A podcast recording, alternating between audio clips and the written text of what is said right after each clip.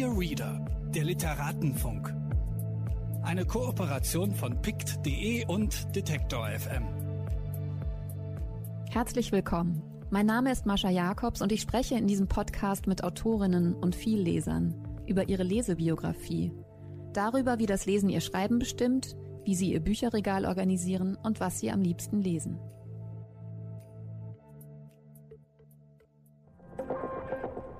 Bitte widmen Sie Ihre Aufmerksamkeit unserem Werbepartner.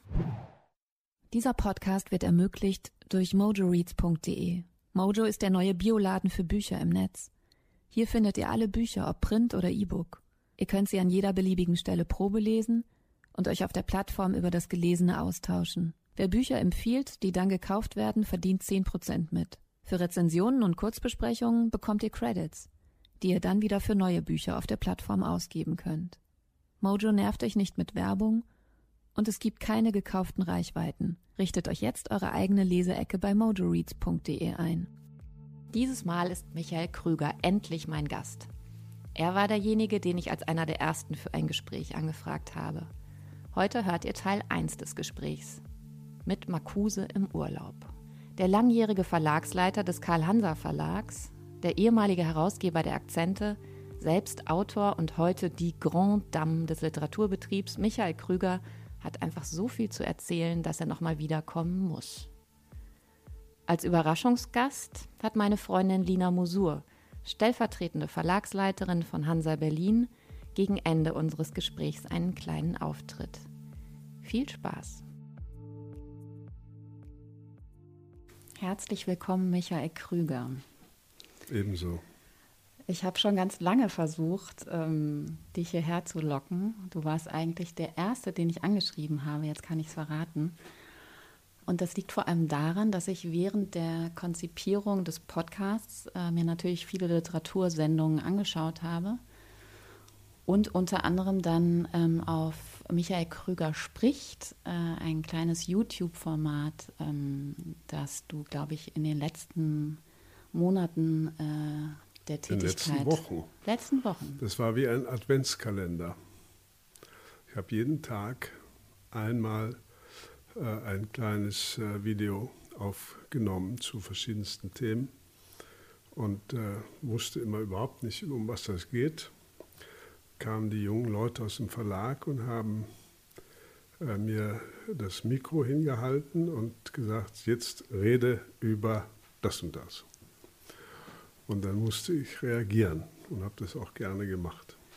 Ja, und das war so angenehm. Also ich habe mir das als Vorbild genommen, deswegen bist du sowas wie der Vater dieses Podcasts. Ich fand es extrem lustig und kurzweilig. Aber es war auch so dahingesprochen, es war ja nichts Vorbereitetes oder nicht wirklich vorbereitet, so schien es mir zumindest.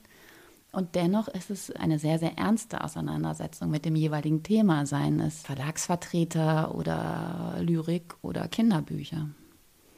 Also das hat mir daran besonders gefallen.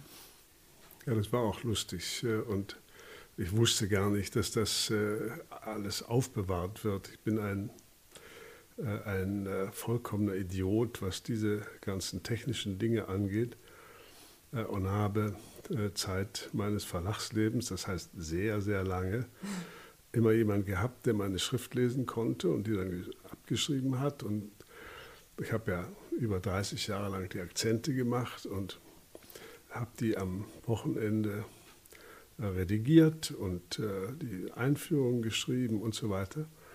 Und dann habe ich das alles per Hand hingelegt und meine Mitarbeiterin, die meine Schrift lesen konnte, hat das alles abgeschrieben, sodass ich äh, äh, eigentlich viele, viele Jahre, um nicht zu sagen Jahrzehnte, äh, kaum mit einer Schreibmaschine, geschweige denn mit Computern zu tun hatte. Und als dann der Computer Pflicht wurde und man mir also ein Ding dahinstellte, habe ich natürlich auf alle Tasten gedrückt, die nur möglich waren. Also auch äh, die sogenannten sozialen Medien, um nicht zu sagen sozialistische Medien, äh, habe ich überall gedrückt und kriegte dann eine solche Fülle von aberwitzigen Antworten. Und dann kamen Angebote von Menschen, die mit mir reden wollten. Und äh, natürlich bei denen, die mir irgendwie äh, nett aussahen oder äh, merkwürdig, ja. Äh, habe ich dann gedrückt und war plötzlich äh, äh, mit Leuten aus Rio de Janeiro und sonst wo in Verbindung, die auch sehr eindeutige Avancen machten. Äh, und ich habe Was eine, für welche? Ja, alle möglichen. Also, ah. ich habe eine solche Angst gekriegt. Toll. Äh, eine so, so, tiefe Angst, weil ich dachte, um Gottes Willen, was passiert da, wenn das so weitergeht in dieser Geschwindigkeit? Und habe dann äh, äh, jemand im Verlag gebeten, das alles sofort zu stoppen. Ja. Äh, ich möchte nichts mehr damit zu tun haben und weg damit. Und das hat äh, Gott sei Dank äh, damals noch funktioniert. Wahrscheinlich geht das heute gar nicht mehr, dass man, da, dass man sich da ausklingt. Und seither lebe ich ohne alle diese Dinge. Ich habe so einen Laptop, äh, weil ich jetzt nicht mehr im Verlag bin, muss ich also selber schreiben. Mache das auch ganz gerne, weil es ist ja nicht so schwer, also muss nicht so, so doll drücken.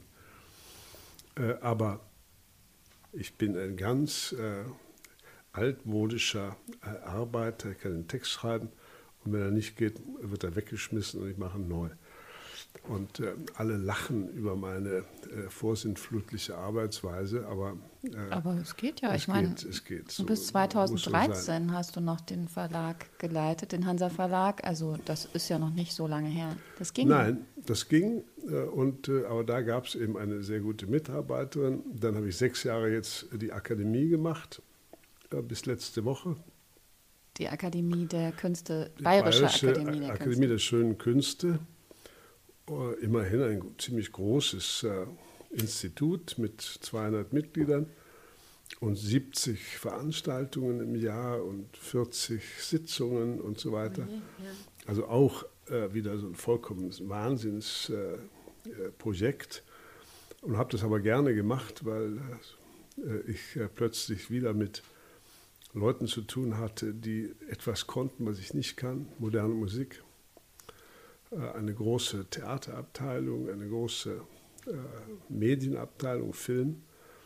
Und das hat mir natürlich großen Spaß gemacht, äh, mit all diesen Künstlern wieder zusammenzuarbeiten und deren Verrücktheiten und wahnsinnigen Forderungen an, an, an Menschen, äh, die nicht alle sich für Kunst interessieren. Mhm. Und das, das muss man ja lernen, damit zurechtzukommen. Weil alle immer denken, äh, ja, das ist doch eine so wunderbare Sache äh, mit der Kunst. Äh, es müssten sich doch eigentlich alle dafür interessieren. Das stimmt aber nicht. Es ist 0,0001 Prozent interessiert sich dafür. Insofern war das schön, äh, diese Leute, aber auch die Filmleute, wie Reitz und Kluge und so weiter, die alle da in der Akademie sind. Äh, und vor allen Dingen, was mir am meisten gefallen hat, äh, die Musiker. Die Musiker sind ja heute die intelligentesten Künstler. Das sind, die haben, machen eine so komplizierte Kunst, ja. äh, die man wirklich erlernen muss. Das kann man nicht mehr intuitiv erfassen. Das geht nicht mehr. Das geht nicht. Und das hat mir viel Spaß gemacht und ist aber jetzt auch Gott sei Dank vorbei, weil der Spaß eben auch Arbeit. Ja, das klingt nach sehr viel Arbeit. Äh, bedeutet und ich, äh, ich wurde geködert äh, mit dem Versprechen, dass man da einmal in der Woche hingeht und dreimal im Jahr eine Rede hält. Aber ich war, glaube ich, vier oder fünfmal in der Woche in der Akademie oh und habe nach dem Rechten gesehen und habe mich um Ausstellungen gekümmert und Lesungen und äh, Veranstaltungen etc. pp. Das heißt, ich war äh, voll beschäftigt. Aber das führt mich äh, zurück ähm, in deine Biografie. Es gibt so einen schönen Band, so wie es relativ viele schöne Bände neben deiner literarischen Produktion, also Romanen und Gedichtbüchern und vor allem viele Vor- und Nachworte für Anthologien sind eben in so kleinen, schönen Büchlein versammelt, so wie dieses hier, Literatur als Lebensmittel. Und da sind zwei Reden von dir drin, in denen du ziemlich ausführlich und lakonisch aus deiner Jugend und äh, über die Frage, was du werden wolltest oder hm. dich nicht getraut hast zu werden, stehen. Und da habe ich nachgelesen gerade, dass 1968 oder die Jahre um 68 herum, dass das die so ganz lesewütige Jahre waren und gleichzeitig aber auch zu dem Zeitpunkt der Blick auf die unterschiedlichen Künste und unterschiedlichen Bereiche, der am weitesten war. Und äh, dass sich dann in den Jahren natürlich auch durch die berufliche Entwicklung und die viele Arbeit und die Disziplin, die man haben muss, um so viele Bücher herauszubringen, Akzente nebenbei am Wochenende zu machen, 3000 äh, Seiten am Wochenende regelmäßig zu lesen und all diese Dinge, dadurch hat sich wahrscheinlich der Blick auch so ein bisschen verengt und natürlich auch das, durch das Verlagsprogramm. Das heißt, ist das jetzt wieder eine Zeit, wo sich sozusagen dein Blick wieder weiten konnte in die unterschiedlichen Künste? Also kann man da eine Verbindungslinie ziehen? Mit, mit Sicherheit, äh, denn ich habe mich immer für Film interessiert, denn Film war, als ich nach München kam, um 68 herum, war das eine Revolution. Und ich kam nach München und äh, wollte äh, unbedingt diese Leute kennenlernen, wollte auch äh, Drehbücher schreiben und habe äh, mich sehr darum bemüht, um den Film. Äh, und habe die auch alle kennengelernt und habe dann ein, weil ich das nun besser konnte. Also da auch schon Kluge, Reiz, äh, Fassbender. Kluge, Reiz, Wim Wenders, Fassbinder, Slöndorf, Werner Herzog und Fällt sehr uns viele. noch eine Frau ein? Hm? Fällt uns noch eine Frau, Margarete von Trotter? Margarete von Trotter, die damals noch mit Volker verheiratet war. Helke Sander? Die war nicht da. Die war in Berlin. Ne? Die war in Berlin. Ja. Und äh, nein, das, das war natürlich sehr interessant. Habe auch mit vielen Filmen mitgespielt und äh, ah wirklich? Weil, ja, weil die Leute hatten natürlich keiner hatte Geld.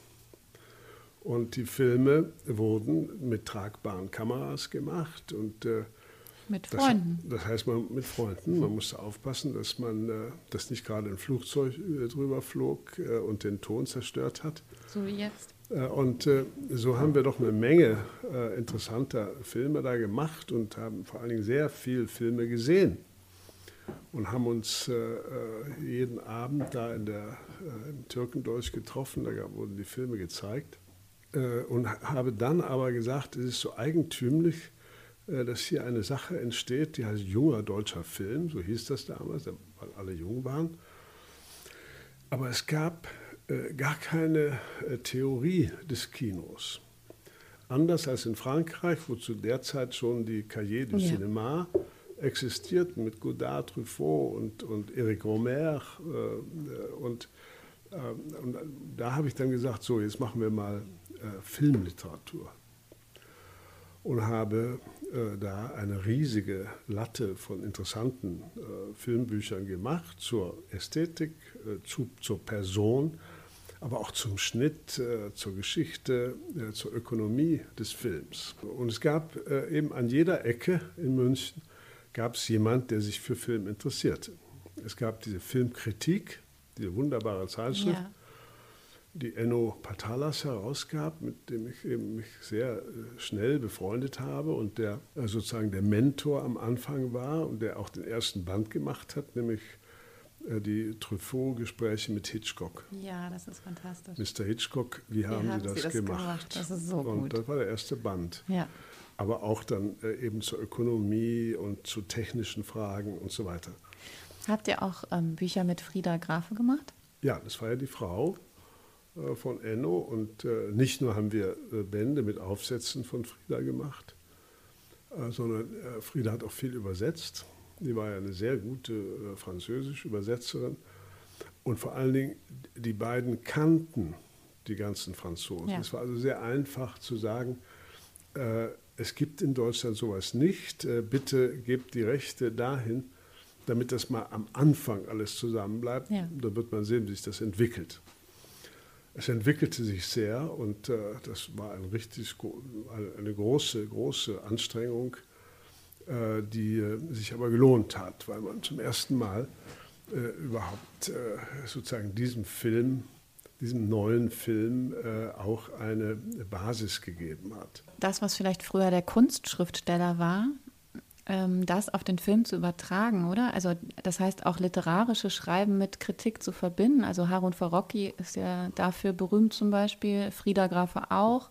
Also eins meiner Lieblingsbücher überhaupt auf dieser Welt ist bei Brinkmann und Bose eine Sammlung von Frieda Grafes Lieblingsfilmen. Ja, ja, ja. Das ist so, das sind so tolle Bände, die die gemacht haben. Und das ist ja eine andere, das ist ja keine klassische Filmkritik, sondern das ist ja ein literarisches Schreiben. Eine Filmphilosophie. Ja. Nein, nein, das war, das war wirklich eine interessante Zeit und da eben viele äh, der äh, Filme auch schreiben konnten, nicht nur kluge, wie jeder weiß, äh, sondern eben auch Herzog. Ich habe wunderbare Bände mit äh, Herzogs Texten gemacht, also nicht nur diese Reise nach Paris, äh, die vom Gehen im Eis, ein herrliches Buch, äh, sondern eben auch seine Gedichte und die und die, die anderen Schriften. Ah ja, das kann ich gar nicht. Denn viele von den Sachen äh, waren eben, wie soll ich sagen, das war ja nicht mehr das klassische Drehbuch. Sie, er, Schnitt, Blende, äh, sondern es waren ja manchmal durchgeschriebene Sachen. Die grünen Ameisen von äh, Achternbusch äh, und so wir haben die eigentümlichsten Textformen mhm. sind da entstanden. Mhm. Und das waren eben, Achternbusch war ein großer Schriftsteller. Oder ist noch, aber er ja. schreibt nicht mehr. Und das hat auch gehalten. Äh, äh, ich habe ja noch den, die Memoiren von äh, Volker Schlöndorff gemacht. Aber sind diese Bücher, darf ich kurz nachfragen, sind die alle bei Hansa schon erschienen? Alle bei Hansa. Ah, ja. Äh, die haben das, äh, denen habe ich das vorgeschlagen. So bin ich ja da auch hingekommen und dann haben die das akzeptiert und dann da ich mich ja nun eigentlich für Literatur interessierte, äh, kam irgendwann die Frage, willst du noch irgendwas machen? Und dann habe ich gesagt, ja. Äh, das erste, was ich gemacht habe, war eine Bibliotheka Dracula, äh, was insofern eine vollkommen komische Sache war, weil Hansa war bekannt oder berühmt für seine Klassikerausgaben. Damals gab es diese Unseld Klassikerverlag noch nicht. Das heißt, Leseausgaben mehrbändige, Dünndruck, kommentiert, äh, von, äh, vom Mittelalter äh, bis Fontane etwa, mhm. bis zum 19. Jahrhundert. Und, äh, und dann äh, sagte ich zu Herrn Hanser, der damals noch lebte, hören Sie mal, äh, es gibt nicht nur die deutschen Klassiker, sondern die Literatur besteht auch aus anderen Dingen. Und die müssen wir auch mal pflegen, unter anderem eben das, was die Romantiker so interessiert hat, äh, diese schwarze Romantik und äh, das müssen wir mal machen.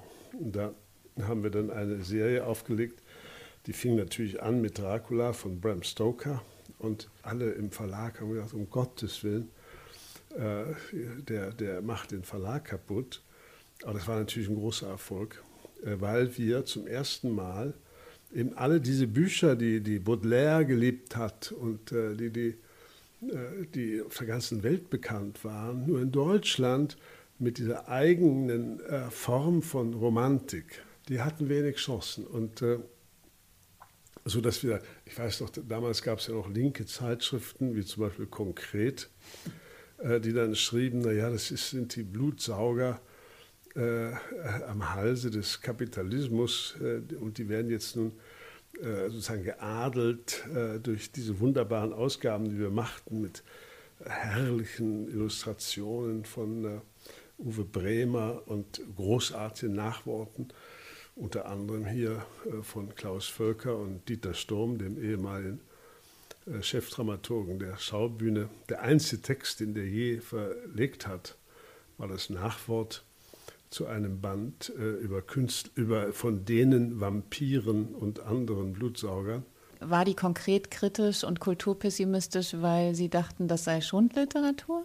Ist das also, naja, war das eine Low-High-Debatte oder was, was? Das war die, die äh, Low-High-Debatte begann natürlich um diese Zeit, nicht zuletzt angestoßen durch, äh, äh durch Andy Warhol und seine Factory. Und Leslie Fiedler. Und natürlich, äh, aber für mich äh, gehörte das einfach dazu.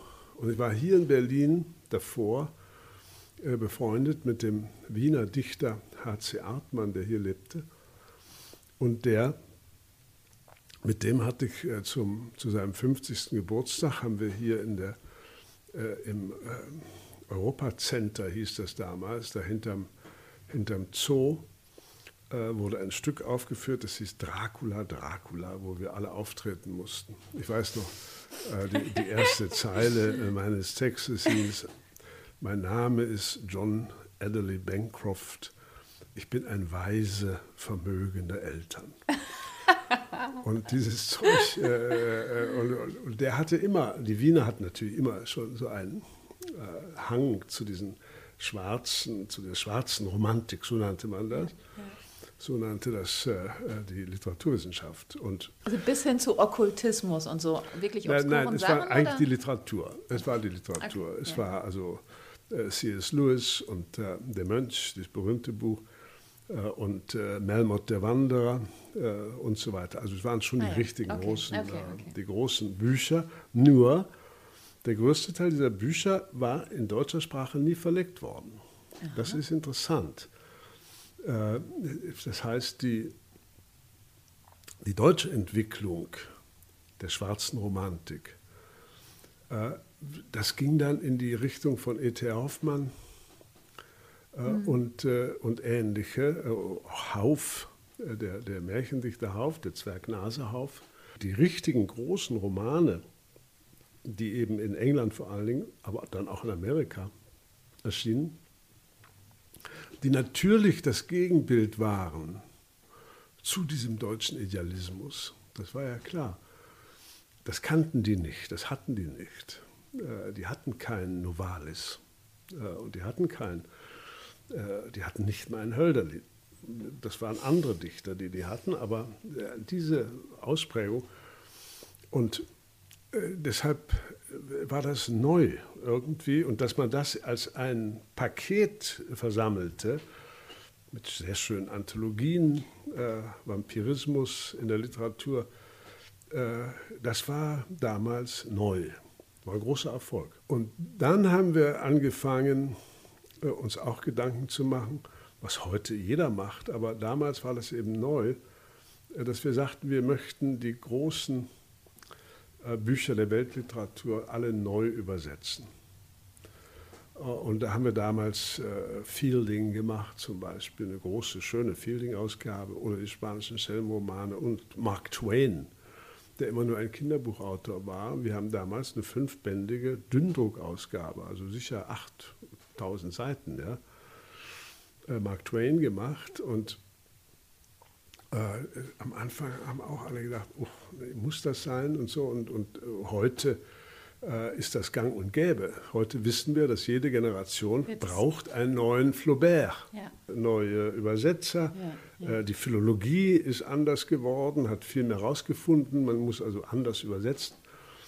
Äh, und ja, und so ist das alles entstanden. Und dann starb irgendjemand, dann hat man mich gefragt, willst du das machen? Und ich gesagt, ja, kurze Zeit will ich das schon machen. Und daraus sind dann über 30 Jahre geworden. Das, so geht es im Leben. Ja, das ist toll. Das heißt, mm, also einer meiner nächsten Gäste, ich habe es dir schon mal angekündigt im Podcast, weil ich mich so darauf freue, ist ein ziemlich erfolgreicher Autor, der nicht mit mir über seine Lieblingsbücher sprechen will, sondern nur über seine Lieblingsfilme. Und ich freue mich natürlich darüber. Und seitdem wir darüber gesprochen haben, frage ich auch meine Gäste immer, ob es ihnen vielleicht leichter gefallen wäre, die drei Lieblingsplatten oder die drei Lieblingsfilme oder Kunstwerke zu benennen und mitzubringen und darüber zu sprechen, oder ob es tatsächlich die Literatur ist, die am ehesten. Nein, ich muss sagen, äh, bei mir ist das alles ganz anders. Ich bin, äh, äh gehöre zu denen, die genauso gerne intensiv ein Bild angucken, äh, wie ein Film angucken äh, oder äh, sogar ein Theaterstück an. Ich habe gestern nach sicher 30 Jahren zum ersten Mal wieder äh, Theorema von Pasolini gesehen auf Arte und war so begeistert äh, von, von, dieser, von diesem Film Damals haben wir viel Pasolini-Bücher gemacht und äh, seine Schriften, äh, nicht nur zum Film, sondern auch zur, zur Gesellschaftspolitik. Und äh, und um seine, seine Dichtungen. Er war ein wunderbarer Dichter aus diesem, diesem Dialekt äh, äh, und, und hat eben, ja, von den zehn Filmen, die, die er gemacht hat, sind ja drei ganz großartig. Und das ist natürlich wie ein großes Gedicht. Ein Langgedicht. Theorema ist ein großes mhm. Gedicht, ein herrliches Gedicht. Äh, das hat äh, auch filmische Elemente, das will ich nicht äh, bestreiten, aber vor allen Dingen musste man es sehen als ein langes, großes Gedicht. Und alle großen Kunstwerke äh, sind natürlich nichts anderes als, nur dann fallen sie einem ja auf, äh, also die eigenen, wenn ich von den eigenen sprechen soll, wenn, wenn plötzlich äh, ein Dialog mit denen entsteht. Ich erzähle immer die Geschichte, die unvergessliche Geschichte, dass ich mit dem alten Julien Green, dem französisch-amerikanischen Schriftsteller, der war schon fast 90, als er das letzte Mal in München war. Und wir sind in die Pinakothek gegangen und äh, sind da durchspaziert. Und bei manchen Bildern blieb er stehen und ging ganz nahe an die Bilder ran und murmelte etwas, sodass schon immer die Wärter kamen und den alten Herrn äh, weggescheucht haben. Mhm. Und danach habe ich mich getraut zu fragen, äh, sagen Sie, Julien, was, was reden Sie da? Und er sagte, ich nehme Abschied. Der war 90. Das heißt, er hat sich von allen Bildern, sofern er sie noch mal gesehen hat, äh, in Paris, in, überall auf der Welt, in Wien, in, äh, eben aber auch in München, das er kurz nach dem Krieg gesehen hatte, äh, verabschiedet hat, wortwörtlich. Ist er an die Bilder gegangen und hat äh, Adieu gesagt. Schön. Das heißt, äh, Bilder äh, begleiten mich genauso wie die Tagebücher von Kafka oder äh, die Berliner Prosa äh, von Robert Walser. Ich, ich, kann da gar keinen Unterschied machen. Und es gibt natürlich, wenn man sein ganzes Leben mit diesen Sachen verbracht hat, würde man auch sehr ungerecht sein, wenn man sagen würde, die drei sind aber das Allergrößte. Also das, äh, das Wie soll man ich, das machen? Ja, wie soll das, das gehen? Nicht, das geht nicht. Und ich habe da immer äh, große Schwierigkeiten gehabt, weil ich dann immer dachte, oder ich kann dann nicht schlafen, weil ich denke, äh, jetzt hast du den nicht erwähnt oder den nicht und äh, hättest du doch nur die Toten genommen und unter den Lebenden. Nein, das habe ich äh, immer versucht, äh, dem auszuweichen. Äh, weil äh, ich lieber von den Erfahrungen rede. Ich, ich, ich, war mal vor vielen Jahren in Texas und habe einen Dichter besucht, den Adam Zagajewski, der da Professor war, der Pole, und habe äh, danach diese äh, Mark Roscoe äh, mir angeguckt mit diesen sechs Bildern und dachte, das ist vielleicht eines der schönsten Erlebnisse, die ich hatte. Auf den Bildern, wie man weiß, ist nicht allzu viel los. Es sind keine narrativen Bilder, sind reine Farbflächen. Äh, und äh, ich habe diese Farbflächen, seitdem gehören die sozusagen in meinen Bilderschatz. Darüber könnte ich stundenlang erzählen. Das heißt, die Narration haben die Bilder bei mir ausgelöst. Mhm. Ich bin derjenige, äh, der, Sie haben mich zum Sprechen gebracht. Ja. Bilder können ja nicht reden. Ja. Und genauso geht's, ist es ja eigentlich mit den Büchern. Solange die Bücher da stehen im Regal, äh, ist das bedrucktes Papier. Das ist. Und äh, die äh, Leute, aha, die vielen Bücher und so, äh, das ist vollkommen sinnlose Bemerkung. äh, die Bücher, die mit einem reden, darauf kommt es an. Gibt es ein Buch, was mit einem redet? Und zwar über die Jahrzehnte, über die, also gibt es Bücher, natürlich gibt es die, also es ist eine ein bisschen rhetorische Frage, aber Bücher, die einen in jedem Lebensalter oder auch in jeder Phase anders natürlich immer wieder ansprechen? Das ist eine äh, sehr gute Frage, weil ich glaube, wenn man ehrlich ist, äh, gibt es äh, äh Bilder und Bücher und Musikstücke, die in den verschiedensten Lebensphasen ganz andere Wirkungen haben. Ja. Wenn man todkrank ist, wird man bestimmte Operetten nicht so gerne äh, hören. Mhm. Äh, man möchte aber auch nicht irgendein todtrauriges Buch haben. Wenn man, ähm, wenn man jung ist, liest man anders, als wenn man weiß, ich lese das und das zum letzten Mal.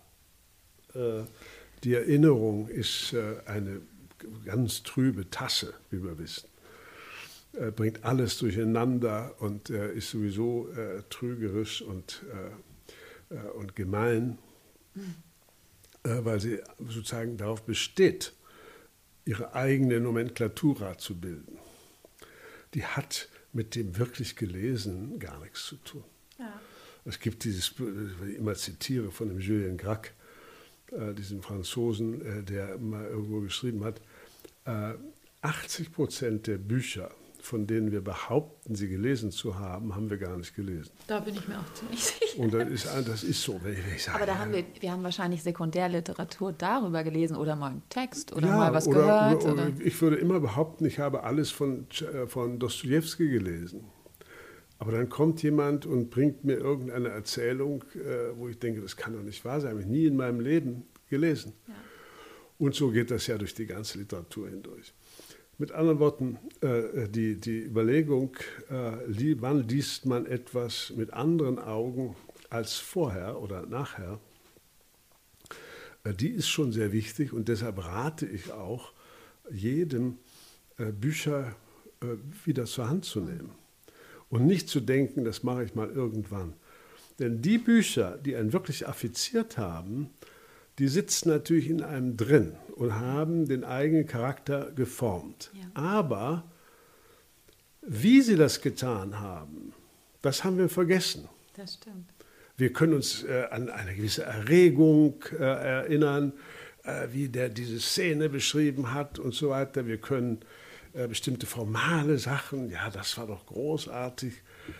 Äh, aber, äh, aber wie das im Einzelnen vonstatten gegangen ist, wissen wir nicht. Ich gebe ein Beispiel.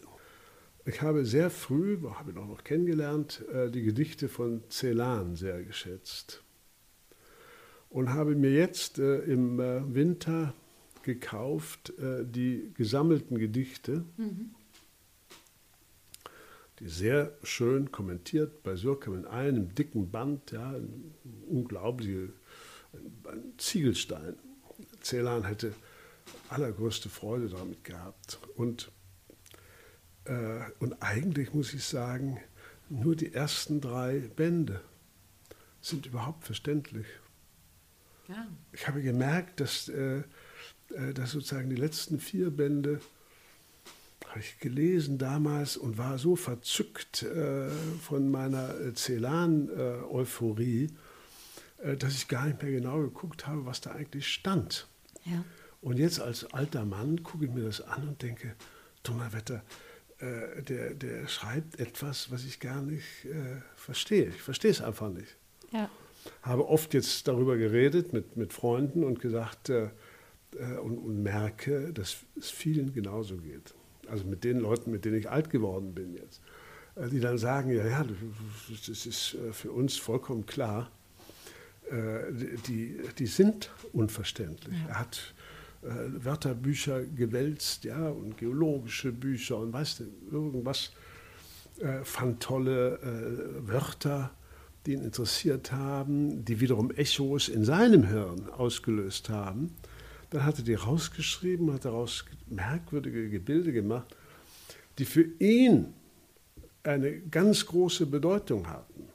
Das kann man in den Briefen dann nachlesen. Ja, wenn er voller Glück schreibt. Ich habe drei ganz großartige geschrieben.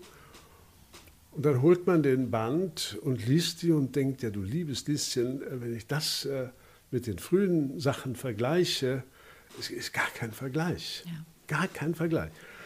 Kurzum, äh, also erstens immer wieder lesen. Das ist das, jeder gute Leser wird die 30, 40, 50 Bücher die ihn wirklich äh, im Innersten getroffen haben, äh, immer wieder lesen. Ich lese mindestens einmal im Jahr äh, die Tagebücher von Kafka. Das ist für mich so eine never-ending Story. Ja, die, ich schlage die auf, gar nicht systematisch, schlage sie auf irgendwo, lese drei Seiten äh, und habe äh, einen ganzen Monat damit zu tun. Auch mit der Komik äh, von Kafka. Und mit der, der Beiläuf äh, scheinbaren Beiläufigkeit, mit der er da ja, Dinge beschreibt. Große, große oh, Dinge. Ja, ja. Und da kommt, da kommt das ganze äh, Jüdische und das Prager. Und es ist eben ein, ein, ein Autor, der mit keinem anderen Autor zu vergleichen ist. Und der wird einen auch nie, nie, nie, nie im Leben verlassen, wenn er einmal zu einem gesprochen hat. Es gibt Leute, die lesen das und sagen, ich verstehe gar nicht, warum er das nicht zu Ende geschrieben hat. Äh, die Romane ist doch ganz simpel. Ist doch, äh, soll, macht er, irgendwie wird er verurteilt äh, und dann hat sich die Sache. Äh, während andere ihr Leben lang äh, eine Freude daran haben, dass es eben Fragmente geblieben sind. Was mir aufgefallen ist, du verwehrst dich oft, also du wirst natürlich ganz häufig gefragt nach der, den drei Lieblingsbüchern oder nach den wichtigsten Lyrikbänden oder solchen komischen mhm. Dingen, die ich dich ja leider in diesem Podcast auch fragen muss. Leider insofern, weil es mich auch total überfordern würde. Aber ähm, bist da immer so ganz gut drumherum schlawenzelt, indem du ganz viele Dinge genannt hast und wahrscheinlich fair sein wolltest auch zu den Lebenden und Freunden und ja. so weiter. Aber ähm, was mir aufgefallen ist, dass da doch viele Tagebücher und Briefe und eher sozusagen so Nebenprodukte auftauchen. Oder auch zum Beispiel das, was ich mir bestellt habe von Peter von Matt, Diebesverrat, die Treulosen in der Literatur, also tatsächlich auch Essaybände. Ich habe viel äh, äh, Vergnügen in meinem Leben daran gehabt, Essays zu lesen. Weil die, die guten Essays äh, sind ja genau wie gute Literatur äh, der Versuch, äh, etwas zu erklären. Ein Roman muss nicht unbedingt etwas erklären und kann trotzdem gut sein. Aber ich habe äh, immer ein großes Vergnügen daran gehabt, die ja, die großen Essayisten zu verlegen, von Karl-Heinz Bohrer über Peter von Matt äh, bis äh, auch zu Safranski, äh, weil ich immer der Ansicht war, dass äh, ich aus diesen Büchern enorm viel gelernt habe, auch über, äh, auch über Literatur. Man kann, äh, man muss auch nicht alles gelesen haben. Man wird kein besserer Mensch automatisch, wenn man viele Bücher gelesen hat. Leider. Sonst müsste ich ja ein ganz äh, wahnsinnig netter, äh, kluger Mensch sein. Ja. Aber, äh, aber ich glaube eben, äh, dass äh, der, der gute Essay, so Steiner, äh, dass das etwas ist, was ganz selten ist. Ich bin in einer Jury für philosophische Essays, Philosophikum. Haben wir gerade Sitzung gehabt äh, habe 30 Bücher gelesen. Und, aber das sind dann zwei, die mich, äh, die, die, wo ich wirklich sage, so nach diesen fünf Stunden äh, der Lektüre, äh, ist in meinem Kopf ein Fenster aufgegangen, eine Tür, ein Licht kam rein äh, und hat sich äh, in mir niedergelassen. und das sind ja wunderbare Momente, ja, diese Flashes, die man hat. Und äh, die können genauso von Kafkas äh, Tagebüchern ausgehen oder Novalis oder äh, irgendjemand anderer. Aber deshalb lese ich auch gerne äh, die kurzen Sachen äh, von Boso Strauß oder äh, von Peter Handke oder von wem auch immer. Muss man ganz kurz aufmachen?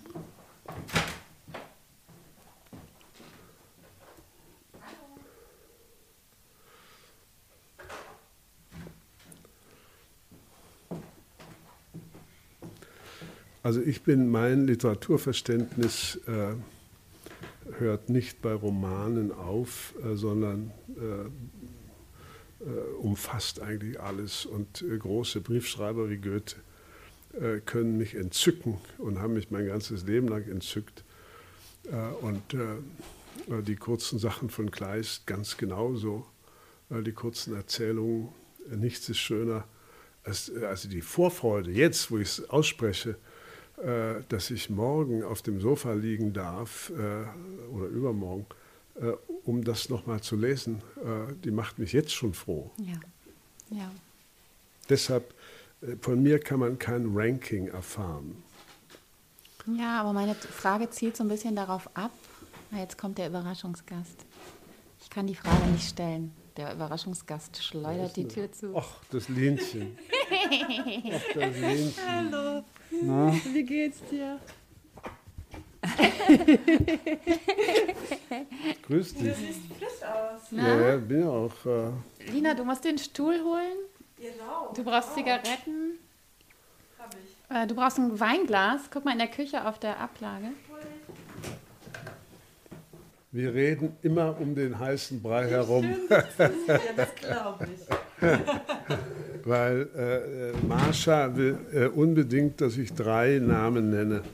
Oh. Äh, und, äh, aber das kann ich nicht nach einem so langen Leben. Äh, ist, Fall, geht, nicht. geht nicht. Also, aber wir haben schon zehn Namen genannt, äh, von denen kann man sich ja dann aussuchen, was man braucht. Ja, wir werden, wir, wir nähern uns dem. Wir nähern uns dem trotzdem an. Dem Zentrum. Aber Lina, wenn du mitsprechen willst, Lina Mosur, äh, anwesend, äh, musst du natürlich entweder an mein Mikro mit drankommen oder an, Na, ihr müsst euch das teilen. Ja. Vielleicht mögt ihr kurz erklären, woher ihr euch kennt und warum ihr euch so freut. Wir können, ja, wir können ja zusammen singen. Ein, ja. ein Duett. Oh, bitte, äh, bitte sofort.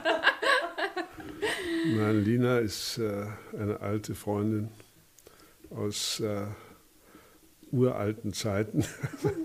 Und ich habe sie so lange nicht gesehen, äh, dass ich äh, ganz äh, erschrocken bin, dass du immer noch so jung bist. Ja, ich habe mir gerade ein graues Haar aus den ja. Haaren gezogen. Ja, das macht nichts. Und du bist aber inzwischen bist du auch Mutter geworden ja.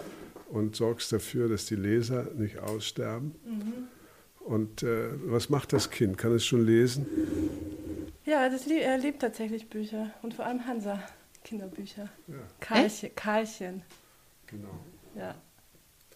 Das war, Karlchen war auch eine, nicht Erfindung von mir, aber das war mein, meine äh, Idee. Das sind ja so Bücher, sogenannte Pappbilderbücher. Für ganz kleine Kinder. Für ganz kleine Kinder. Und äh, das war ein Feld, das wurde von einem anderen Verlag bearbeitet, die jedes Jahr 30, 40 solche Dinger machten für alle Lebenslagen und mit dem Bärchen und mit dem, äh, mit dem Elefanten und ich weiß nicht was und der Gummiball. Und ich wollte immer äh, etwas haben, wo eine Geschichte erzählt wird. Nicht nur immer die Bilder und dann nächste Bild, sondern eine Geschichte. Und das habe ich der äh, Rotraud Berner äh, gesagt und die hat dann das Karlchen, äh, den Karlchen entwickelt ein, äh, ein Hasen. Und dieser Karlchen hat mittlerweile schon, glaube ich, zwölf oder 15 Bände ja. äh, und äh, hoppelt seit fast 20 Jahren jetzt schon durch den Buchmarkt. Und jedes Mal, wenn ich ihn sehe, in irgendeiner Buchhandlung oder so, nehme ich ihn extra in die Hand, sage, grüß dich, Karlchen. Äh, ich bin an deiner äh, Zeugung äh, nicht ganz unschuldig. Dann nickt er mit dem Kopf und den Ohren und sagt, ja, ja, das stimmt. Das stimmt. Wir machen mal einfach weiter im Text, ja? Ja, bitte. Mich würde interessieren, ob du glaubst, gibt es, gibt es Autoren, die speziell für Männer interessant sind und speziell für Frauen? Also jetzt gar nicht sozusagen jeweils für das eigene Geschlecht schreibend, sondern gibt es Autoren, die vor allem für, also gibt es männliche Autoren, die vor allem für Frauen interessant sind? Sowas Absurdes. Da ich in meinem Leben alles war, aber noch nie eine Frau, kann ich das nicht beurteilen. Ja, umgekehrt? Gibt es? Äh, ich, ich, kann es einfach nicht. Äh, für mich war Literatur nie in solchen Kästen zu Hause.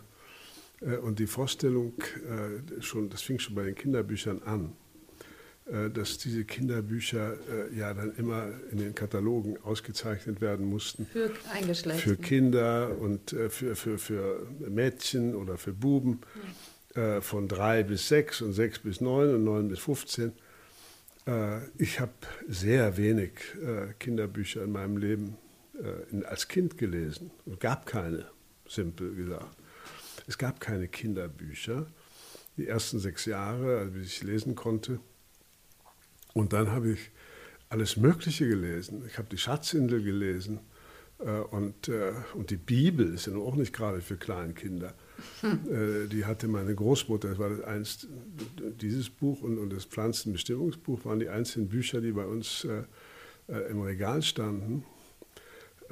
Also die, ich, bin da, ich bin in solchen Klassifikationsfragen außerordentlich schlecht. Aber äh, selbstverständlich, äh, wenn ich mir vorstelle, äh, als wir jung waren, lasen wir diese unendlich sexy Bücher von Henry Miller. Mhm. Äh, heute, ich weiß nicht, ob das heute noch jemand liest. Ich habe es letztens wieder gelesen. Ja. Sogar ganz gut. Aber dann dachte ich mir natürlich, das lesen äh, alles junge Männer, ja. wie ich damals, die äh, dachten so, das so, da kommt dann das große erotische über ich äh, über dich und hält dich in seinen Klauen für immer. Äh, für immer und du wirst also äh, auch so ein starker Typ. Mein Gott, das ist natürlich, äh, das hat man versucht, aber äh, ich weiß nicht, ob das damals die Mädchen heimlich auch gelesen haben. Ich kann es nicht sagen, ich weiß es nicht. Ja, da, wir hatten schon einen Podcast, wo es genau um diese Frage ging. Und zwar waren hier zwei junge Autorinnen, die einen pornografischen Roman gerade geschrieben oh haben, Gott, zu, ja. zusammen. Zwei Frauen, der auch gar nicht schlecht ist. Also kannst, kannst du mal reinschauen. M Man heißt denke der. gar nicht dran. ah ja, da müssen wir gleich auch noch drüber sprechen, was hasse, überhaupt für Bücher jetzt noch. Hasse pornografische Bücher. Auf jeden Fall sprachen wir darüber, also hatten diese beiden Frauen auch Henry Miller als Lieblingsautor mitgebracht, obwohl das ja relativ misogyn ist und mit weiblicher Sexualität nun wirklich nichts zu tun hat. Mhm. Äh, sie konnten das aber sehr gut erklären. Ich will das jetzt hier nicht nochmal wiederholen, aber ja. äh, deswegen habe ich auch nochmal Miller gelesen und hatte gleichzeitig alles rausgesucht, was ich aus den 60er Jahren kenne, mhm. äh, von den Beatniks. Da gab es ja ein paar Frauen, die dann auch geschrieben haben und versucht haben, schon sowas wie weibliche Sexualität in Sprache zu überführen. Wenn man das aber heute liest, muss man sagen, das ist eins zu eins der männliche Blick. Also es ist mhm. super schwer, bis heute überhaupt äh, dem männlichen Blick auf Sexualität oder äh, ja, zu entkommen. Meine, äh, dass, das, äh, dass da große Unterschiede bestehen, ist ja äh, ohne Frage. Nur, äh, das ist nicht der Gegenstand von Literatur. Mhm. Der Gegenstand von Literatur ist Sprache. Und wenn, wenn jemand sagt, äh, nehmen ne, nehm wir nur das Beispiel Marquis de Sade. Ich weiß noch, wie ich das äh, gelesen habe, lernte auch die Herausgeberin der, der damals einzigen Gesamtausgabe kennen. Das war ein großes Ding damals. Ich weiß auch im Verlag bei uns, äh, ich habe dann so zwei Bände in so einer gelben Reihe, in der berühmten gelben Reihe ähm, von, mit Dessert-Texten gemacht. Als ich das gelesen habe, dachte ich, mein Gott, es ist von einer Langweiligkeit. Das äh, ist gar nicht so radikal, das ist wirklich äh, äh, relativ, ja. Und er hat ja recht, er hat ja recht, eine freie Gesellschaft muss das eben machen. Das war ja die Begründung. Ja. Nur die, die 100 Arten im Boudoir, die Liebe zu praktizieren, nach, nach drei Formen hat man es ja dann, und da man es sowieso nicht nachstellen kann, das waren ja alles Pyramiden, äh, ja, stimmt. Äh, äh, habe ich dann auch dann irgendwann gesagt, äh, nee. Ich weiß noch, ich war mal äh, im, äh, im Urlaub mit dem Philosophen Herbert Marcuse. Der, ja, Im Urlaub mit Marcuse. Ein, der ja ein, ein ein schöner soll ich sagen, ein, ein, ein, Freudianer war und äh, versucht hat, äh, äh, über die Frage der Sexualität äh, nachzudenken. Und das war ein großes Thema zu seiner Zeit oder zu meiner Jugendzeit. Äh, und ich äh, nahm mit nach Cabri in Südfrankreich diese Dessert-Ausgabe. Und Marcuse hatte eine Frau, Inge, äh, die sagte mir, was liest du denn da? Und dann, ich lese Dessart. Und dann sagte sie, sag mal, hast du noch mal alle Tassen im Schrank? äh, wie kannst du das lesen? Es ist so langweiliges Zeug. Äh, und da ist mir das Licht aufgegangen. ja. Und ich habe gedacht, ja, ich äh, kämpfe mich hier durch, weil äh, es ein Problem der Aufklärung war. Deshalb. Mhm. Er gehörte zur französischen Aufklärung, ja. äh, zwar am Rande, äh, und äh, nur äh, viele Dinge, die die anderen, also vor allem Diderot, angeschnitten hatten, die hat er explizit ausgeführt. Und während Diderot in jedem Salon war und natürlich äh, wahrscheinlich versucht hat, da irgendjemand abzuschleppen, äh, hat Dessart das dann in diese fantastischen äh, Menschenhaufen umgesetzt und nur lesen und das als ästhetische Emanation zu empfinden, das, das war mir durch diesen Einsatz von der Inge Marcuse sag mal, hast du noch alle Tassen im Schrank? äh, war für, für, immer vergangen. Ja. So, jetzt gibt es eine neue äh, äh, Literatur, hat sich eben vieles geändert, äh, die darauf pocht, dass das äh, Bücher äh, sind für Frauen und die also bestimmte Aspekte der Sexualität, Zusammenlebens... Es geht schon auch um Aspekte der Sprache. Und der, der Sprache äh, nur ich finde, das meiste davon, also bis hin äh, zu äh, französischen äh, Dingen, die ich auch äh, mir im Laufe der Jahre mal ins angelesen habe, sie haben mich nie so tief fasziniert, dass ich jetzt sagen würde, äh, Igaré, ja, die ist jetzt, das ist jetzt, das hat mich wirklich weitergebracht, gebildet. Das kann ich nicht sagen. Mhm. Was interessant war in meiner Generation, äh, war die schwule Literatur. Mhm. Also ich kannte ja doch ziemlich gut den Hubert Fichte. Mhm. Und das war damals, äh, das war in der Tat etwas, was man äh, äh so nicht kannte. Das habe ich gerne äh, zur Kenntnis genommen. Nicht alles äh, besonders gut gefunden, weil er immer äh, sozusagen das Ganze auf, in eine Masche gedreht hatte. Ich will das, das klingt jetzt so abschätzend, will ich gar nicht sagen, äh, in eine, in eine ganz bestimmte Form gebracht hat, sagen wir es mal besser so, äh, die ich dann kannte. Ja. Und die mich dann nicht mehr so tief beeindruckt hat. Das Aber ist wirklich interessant, weil das ist bei Rolf-Dieter Brinkmann auch nicht anders. Also auch wenn man das mit Abstand nochmal liest. Ich habe nämlich letztens auch nochmal Fichte gelesen, weil ich früher auch so ein Riesenfan war. Und jetzt dachte ich so, naja, ehrlich gesagt, erstens genau, es ist immer das gleiche System, mhm. was man, oder Bauweise, mhm. dann versteht man das irgendwann, dann langweilt es einen vielleicht. Und es ist weitschweifig oder so verplappert. Er kann halt auch nie aufhören. Nee, stimmt. Ja. Also es, es, nimmt dann ja immer so ein Ausmaß an, wo man dann nach 200 Seiten ja, denkt. Ja, nur es war damals eben, äh, äh, hat ja zwei Fliegen mit einer Klappe geschlagen. Das eine war äh, die, die Homosexualität äh, und äh, äh, das, das, war ein großes Thema natürlich damals. Und das Zweite war, was man nicht unterschätzen darf und was heute überhaupt erst in seiner Substanz erkannt wird, äh, diese Ethnopoesie. Ja. Und ich denke mir, äh, wäre äh, Fichte jetzt noch am Leben, könnte er sein, alter Sack, dann würde der äh, hier im Humboldt-Forum auftreten und den Leuten mal erzählen, äh, dass die, äh, diese synkretistischen Philosophien, Literaturen in Brasilien, dass das, das Synkretistische, das eigentliche, die eigentliche Substanz dieser Literatur ist. Mit anderen Worten, das war ein Avantgardist der ersten Güte. Ja. Und der war hier äh, im äh, Literarischen Kolloquium in Berlin, äh, in dieser ersten großen Gruppe von Autoren, die der Höllerer zusammengeholt ah, hatte. Ja. Und da gehört er auch schon zu. Da gehörte er zu. Ah. Ja, da, die, viele von denen sind tot, äh, leben nicht mehr.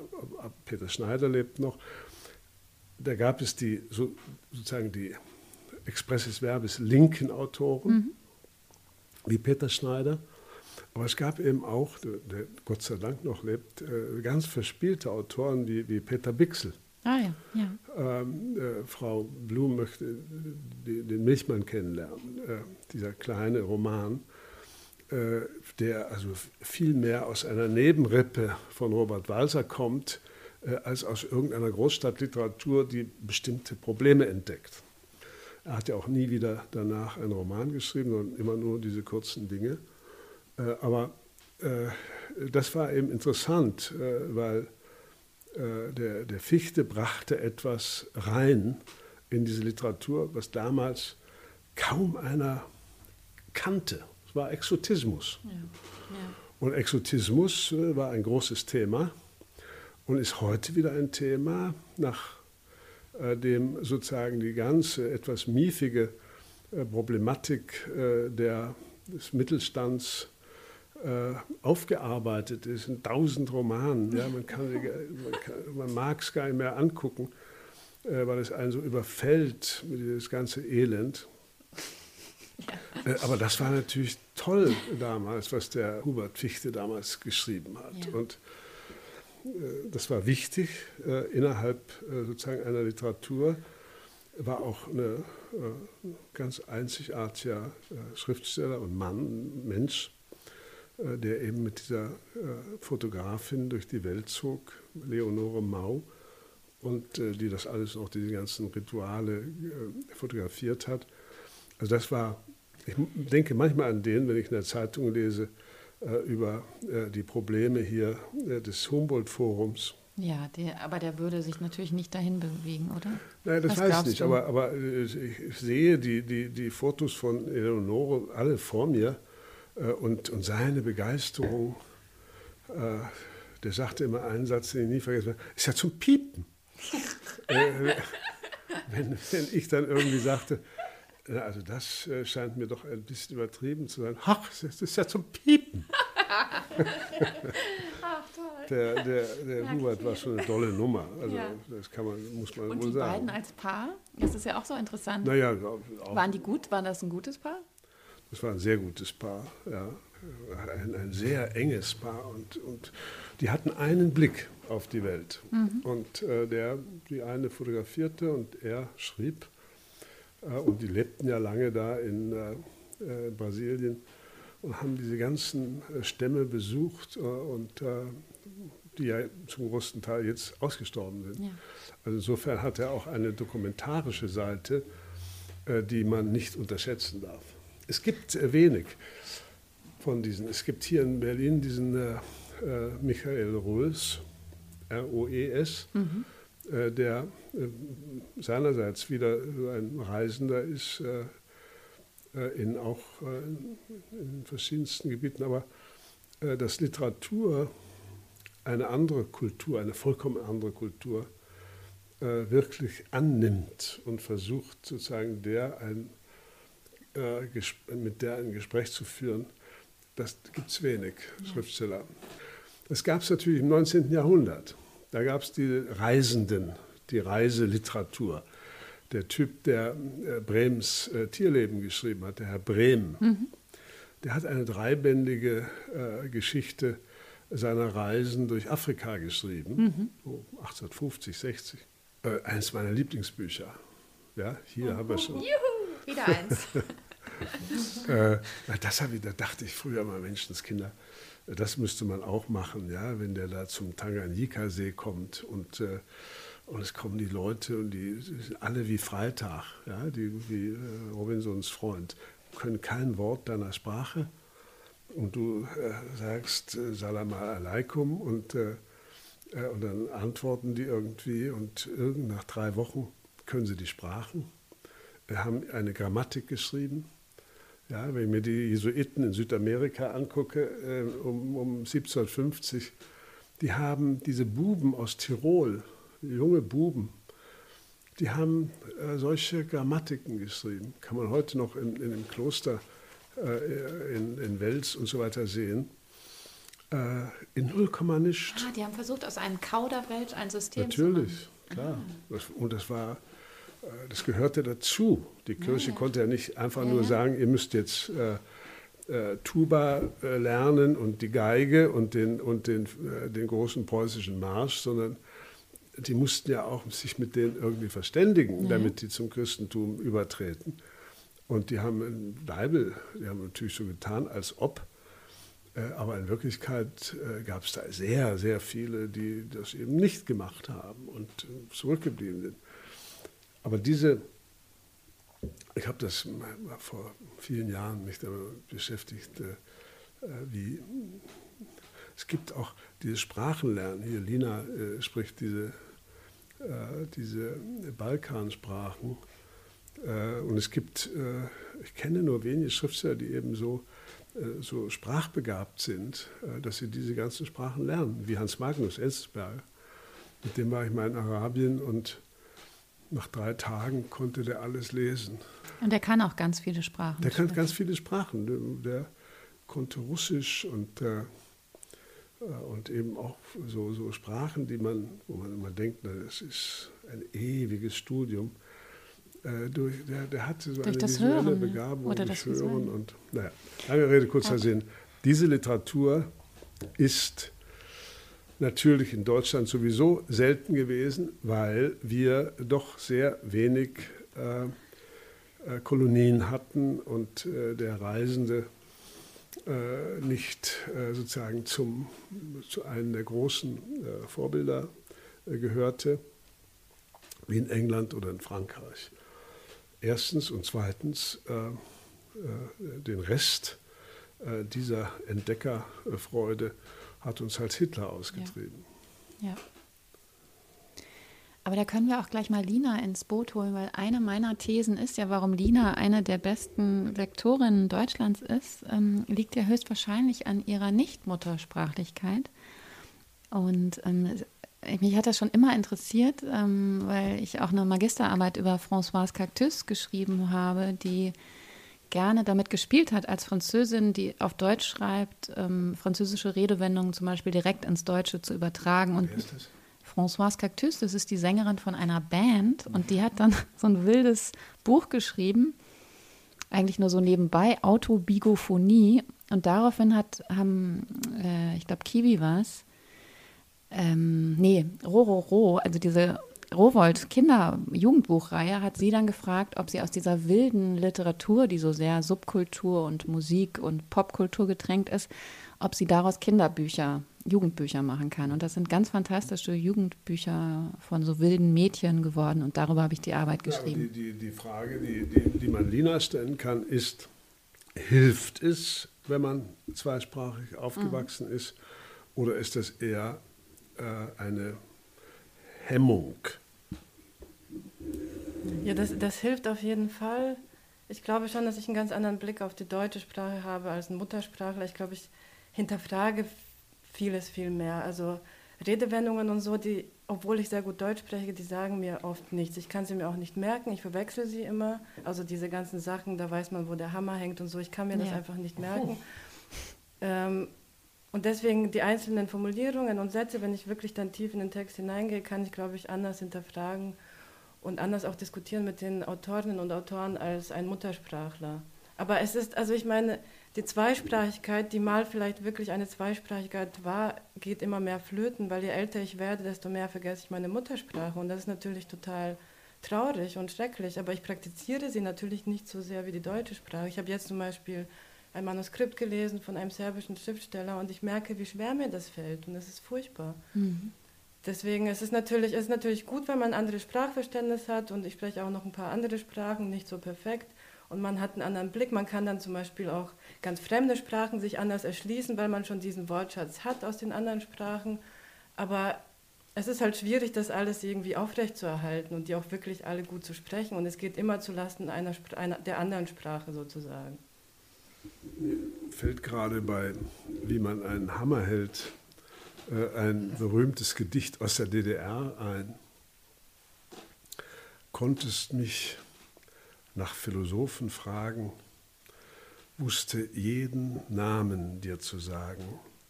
Aber wie man einen Hammer hält, mein Schatz, das brachte ich dir bei auf dem Trümmerplatz.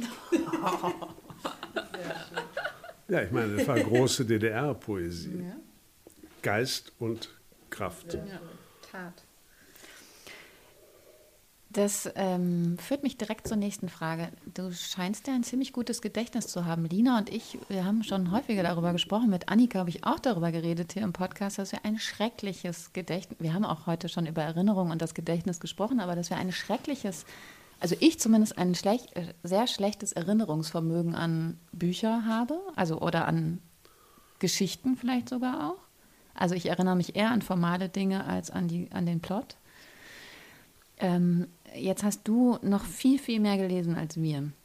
Wie organisiert dein Gehirn das? Oder gibt es da irgendein System in dir? Oder ist das wild durcheinander? Ja, Fliegt na, das, wild ist, durcheinander? Äh, das ist sehr wild durcheinander. Ich habe äh, natürlich viele Bücher gelesen, aber äh, das, das Problem hat, glaube ich, jeder, dass wir nämlich außer den Sachen, die Lina und ich äh, sozusagen zur Arbeit redigiert haben, wo man jede Zeile angucken musste, äh, haben wir natürlich viele Bücher zum Beispiel nebeneinander gelesen. Mhm.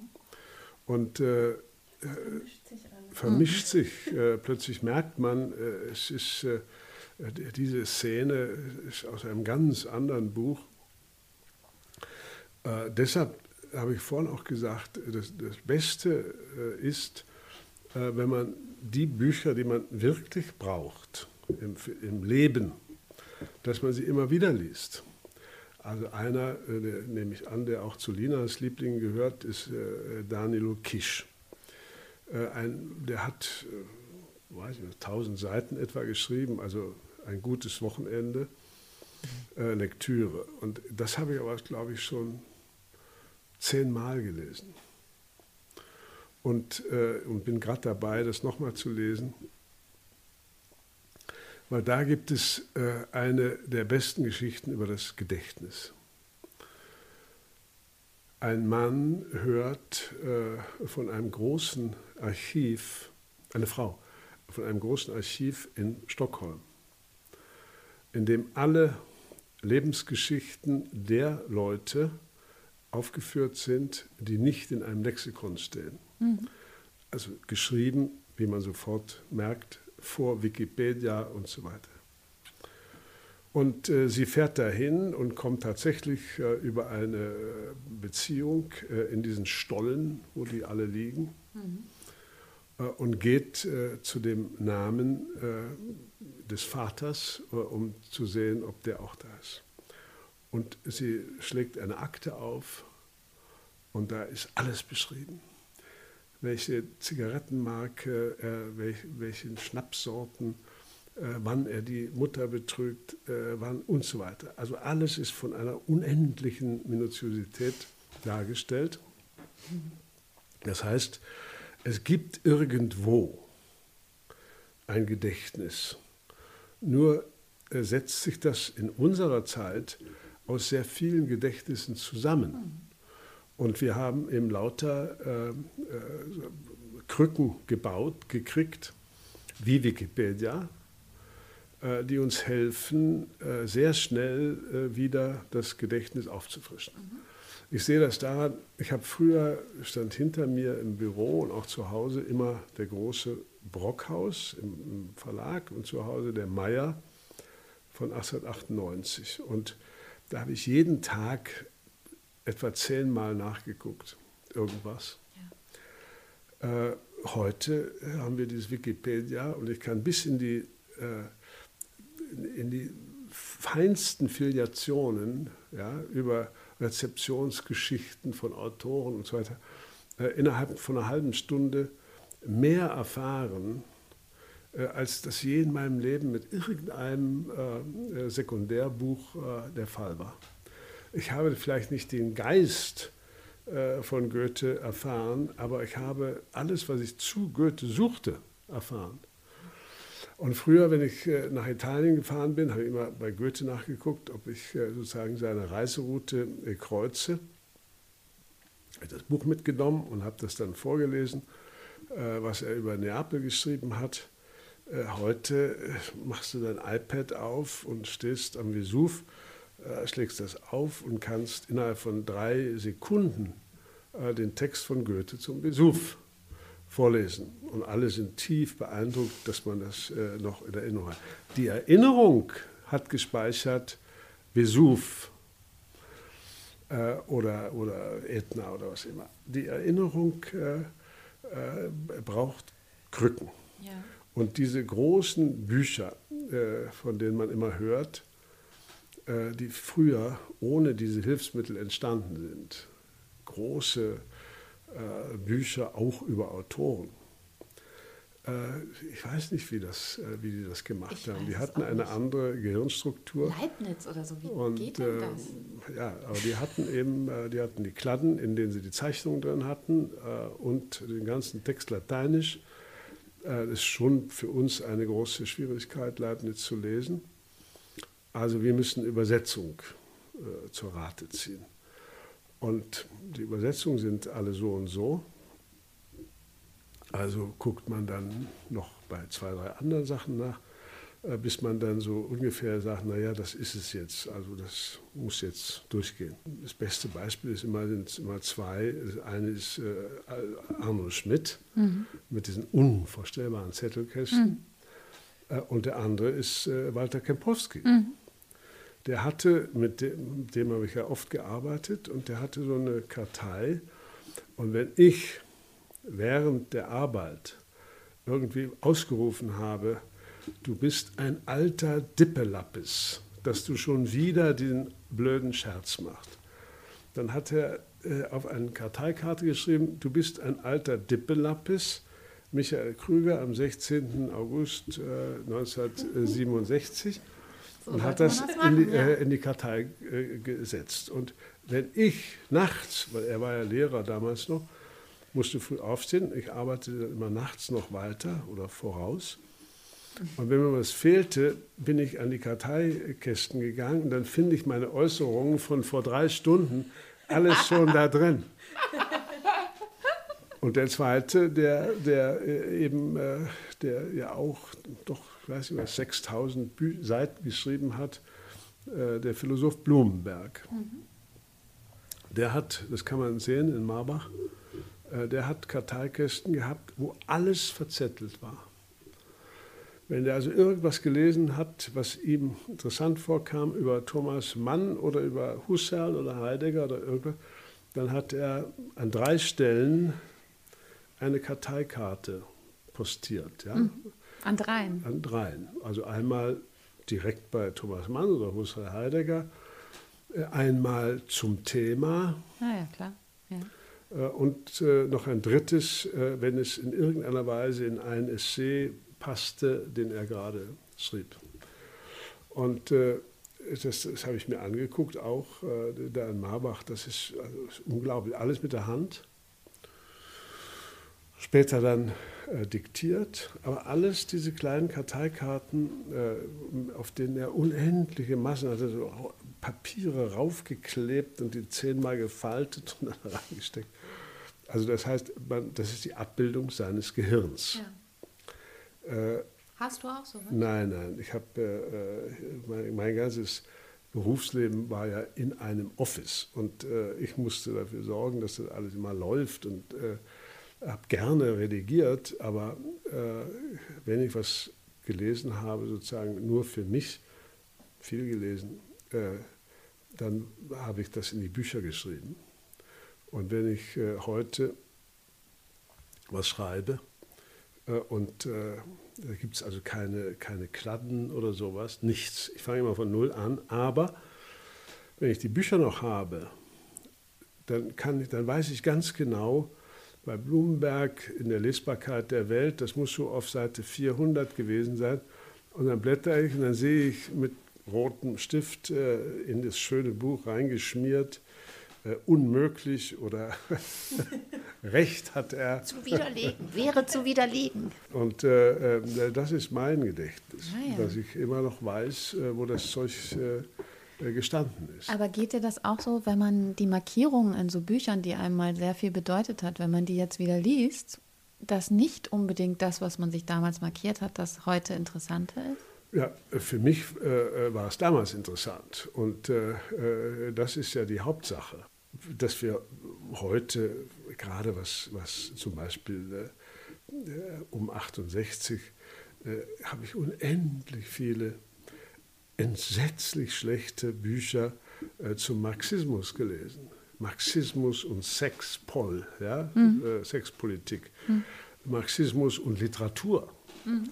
Äh, äh, Marxismus und dies und Marxismus und das. Oder was beißt mich da? Äh, und äh, manchmal im Keller, wenn die Ratten es noch nicht gefressen haben, fällt mir dann so ein Buch in die Hand. In sehr strenger Sprache geschrieben. Ja, auch, auch Witze, Leute. Ah, ja. ja, äh, gab es auch ein paar Witze. Aber die, die Vorstellung, dass man das alles gelesen hat, um klüger zu werden, ist dermaßen verrückt. Weil man ist ja nicht klüger geworden. Man, ist, man ist, gehört nicht zu den vollkommenen Deppen, aber... Das hätte man auch alles bei Freud und Marx im Original lesen naja, können. Meinst du das äh, so? Freud oder? haben wir natürlich, habe ich viel gelesen. Ich habe damals diese, diese Taschenbuchausgabe gekauft. Die Studienausgabe? die Studienausgabe. Mhm. Die habe ich ganz durch äh, gelesen. Und jetzt las ich gerade nochmal in dem Buch Tumult von Enzensberger, ja. Äh, wo er schreibt, es gehörte selbstverständlich dazu, äh, dass man äh, die äh, von Marx äh, eben äh, bestimmte ökonomische Sachen gelesen haben muss, um die Welt zu verstehen. Und das ist ja bis heute geblieben. Das ist ja nicht, ja. Äh, ist ja nicht ja, falsch geworden. die, die Welt hat sich geändert, aber die, die Schrift selber nicht.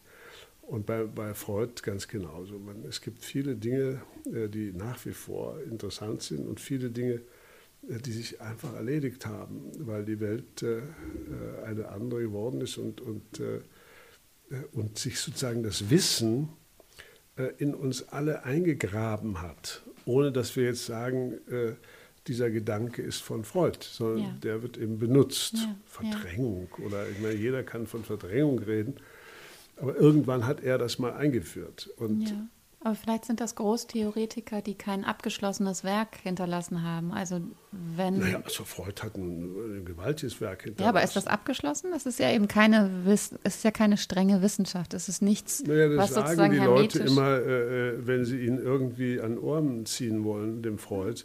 Ich nicht. Äh, äh, aber äh, ich muss sagen, äh, das, was er geschrieben hat in den sagen, also die, die, ganze Traumgeschichte. Man kann sagen, so wie Canetti, ich hasse das, ist alles Quatsch mit Soße. Äh, das ist eine, eine Einstellung, äh, die ich nicht teile, aber mit, habe ich oft mit dem darüber geredet. Aber es gab eben so lustige Leute auch äh, in der Psychoanalyse, wie eben so Bornemann und so weiter, die, die sich dann auch natürlich lustig gemacht haben. Und es gab diese unendlich ernsthaften äh, Leute, die äh, versucht haben zu erklären, dass das keine Wissenschaft ist, wie Althusser. Ja. Wenn man das heute liest, Althusser liest, dann weiß man, dass er nicht recht gehabt hat. Denn das liest kein das Mensch stimmt, mehr. Das stimmt. Das, das war damals, das war, ist das eine Wissenschaft? Bei Merve, da wurde lange diskutiert, ja, von oben und unten und links und rechts. Und wir mussten das alle lesen, sonst, sonst wäre man irgendwie auf der Strecke raus, geblieben. Sonst wäre man raus gewesen. Aber wenn ich, wenn ich das heute lese, ist, ist die Analyse einer Wissenschaft, du liebes Lieschen, ist mir doch egal. Ja, mir auch. Ja, Hauptsache, steht was drin, was mich interessiert. Und hat dich Psychoanalyse all die Jahre interessiert oder gab es da so auch so Phasen, wo du dich davon abgewendet hast? Ich habe alles immer gelesen, was mich äh, interessiert hat. Und ohne dass man das merkt, weiß man doch, was man auch alles wieder verliert. Ich würde mal sagen, von den 3000 Büchern, die ich etwas genauer gelesen habe, sind 2500 schon wieder verloren. Ja. Aber ein Teil des Honigs, den sie verbreitet haben, ist in mir drin. Ja. Ohne dass ich jetzt sagen müsste, Klammer auf, das hat übrigens Althusser gesagt, Klammer zu, ja. Äh, äh, äh, das kommt nicht mehr in Frage. Aber es gibt so Autoren, weil wir von Annika gesprochen haben, die hatte einen Lehrer, Dietmar Kamper, den, den ich, von dem ich sicher acht oder zehn Bücher verlegt habe. das war ein unendlich anregender Schriftsteller, der in jedem Buch äh, irgendwas Neues erfunden hat. Äh, wenn man heute irgendeinen Soziologen oder Anthropologen, das war so eine Mischform, fragen würde, sagen Sie doch mal was über den Einfluss von Dietmar Kamper, dann würde man bestenfalls sagen, der ist wie das Salz in der Suppe. Aber kein Mensch hat irgendwie noch in den letzten zehn Jahren auch nur eine Zeile von dem gelesen. Ich kannte den auch gar nicht. Annika hat mir von ihm erzählt, ich habe das noch nie gehört. Und das war, ein, das war einer der anregendsten Menschen, die ich überhaupt kannte. Die Frau war so, äh, machte Plastiken, war auch eine interessante äh, Type und, und äh, er war ein, äh, der sah auch nicht so aus, wie er schrieb. Der schrieb die wildesten Sachen. Äh, und ich weiß nur, äh, dass jedes Buch von ihm war für mich eine Wundertüte. Immer wenn die Manuskripte kamen, war ich schon ganz nervös, habe das gelesen und, und das endete, diese enge Freundschaft, endete dadurch, dass ich äh, einmal ein neues Manuskript von ihm kriegte und gesagt habe, Dietmar, ich habe das jetzt mal mit dem Bleistift durchgelesen und muss dir sagen, zwei Drittel davon ist entweder höherer Blödsinn oder ich verstehe es nicht. Äh, ich glaube aber, es ist höherer Blödsinn. Da war Schluss. Oh ja. Oh ja. Da hat er gesagt, naja, du, da ist Ade. er irgendwo noch bei Fink, glaube ich, ist er gelandet. Äh, aber ich, ich, werde immer, immer den verteidigen äh, als einen der originellsten Denker äh, überhaupt. Dann kann Und, er auch mal drei Bücher schreiben, in dem, ja, nein, in dem nein, nur Blödsinn es gibt, steht. Nein, es gibt oder? eine Form von Buch, die äh, sozusagen in der Suppe aufgegangen ist. Nur der Kenner Ah, ja. äh, merkt noch dieses Oreganon äh, forte. Ja. Äh, das kann nur aus einer südserbischen Enklave äh, kommen.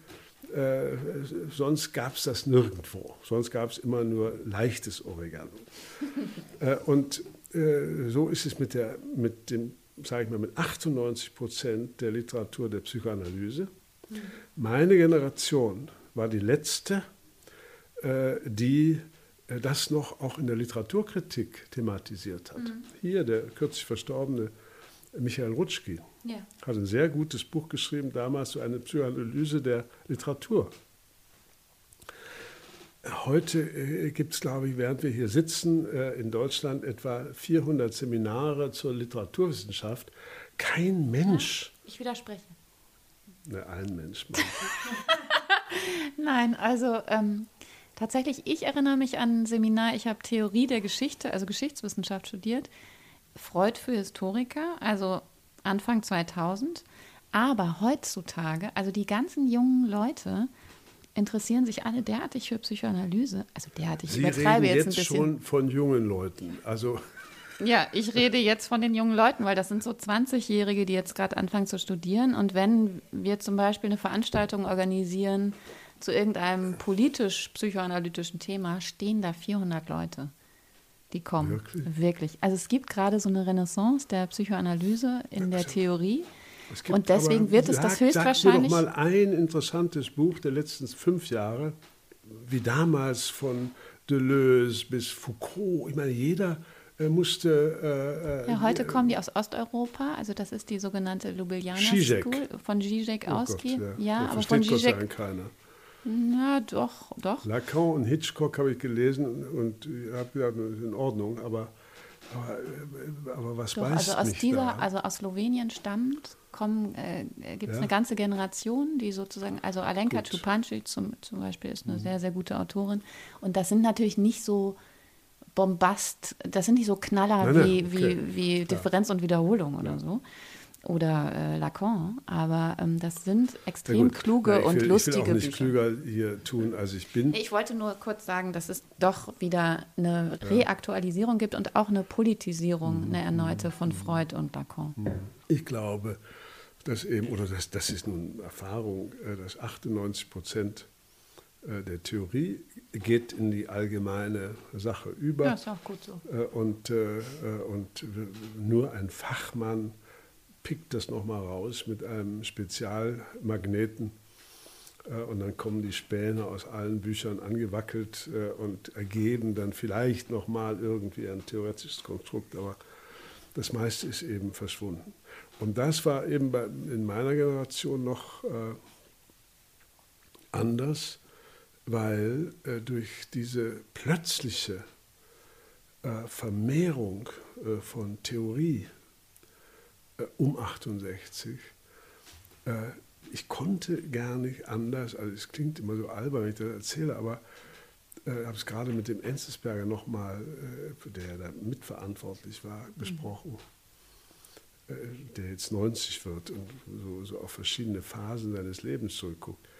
Ich habe damals jeden Abend ein Band der Edition Surkamp gelesen.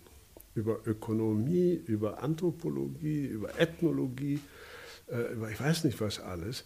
Man, man durfte nicht ins Bett gehen, ohne sich dieses Zeug äh, reinzutun. Und äh, da gab es aber auch noch äh, andere Studienreformen. Äh, das heißt, wurde einfach ein Fenster geöffnet und, und alles kam rein. Ja. Ob das, wie gesagt, wiederholen mich, ob das zu besseren Menschen geführt hat, wage ich zu bezweifeln. Aber es war eine äh, für uns, eine, für mich ganz besonders, der ich nicht studiert habe, äh, war das eben eine, eine ganz besondere äh, Form, äh, Wissen äh, zu akkumulieren. Ein es, Studium es kam, Generale, was du dir selbst ja, zusammengestellt hast. Hatte, ja. Und es gab es überall bei Luchterhand. Die würden heute dort umfallen, wenn die sehen, äh, was die 68 gemacht haben. Ja?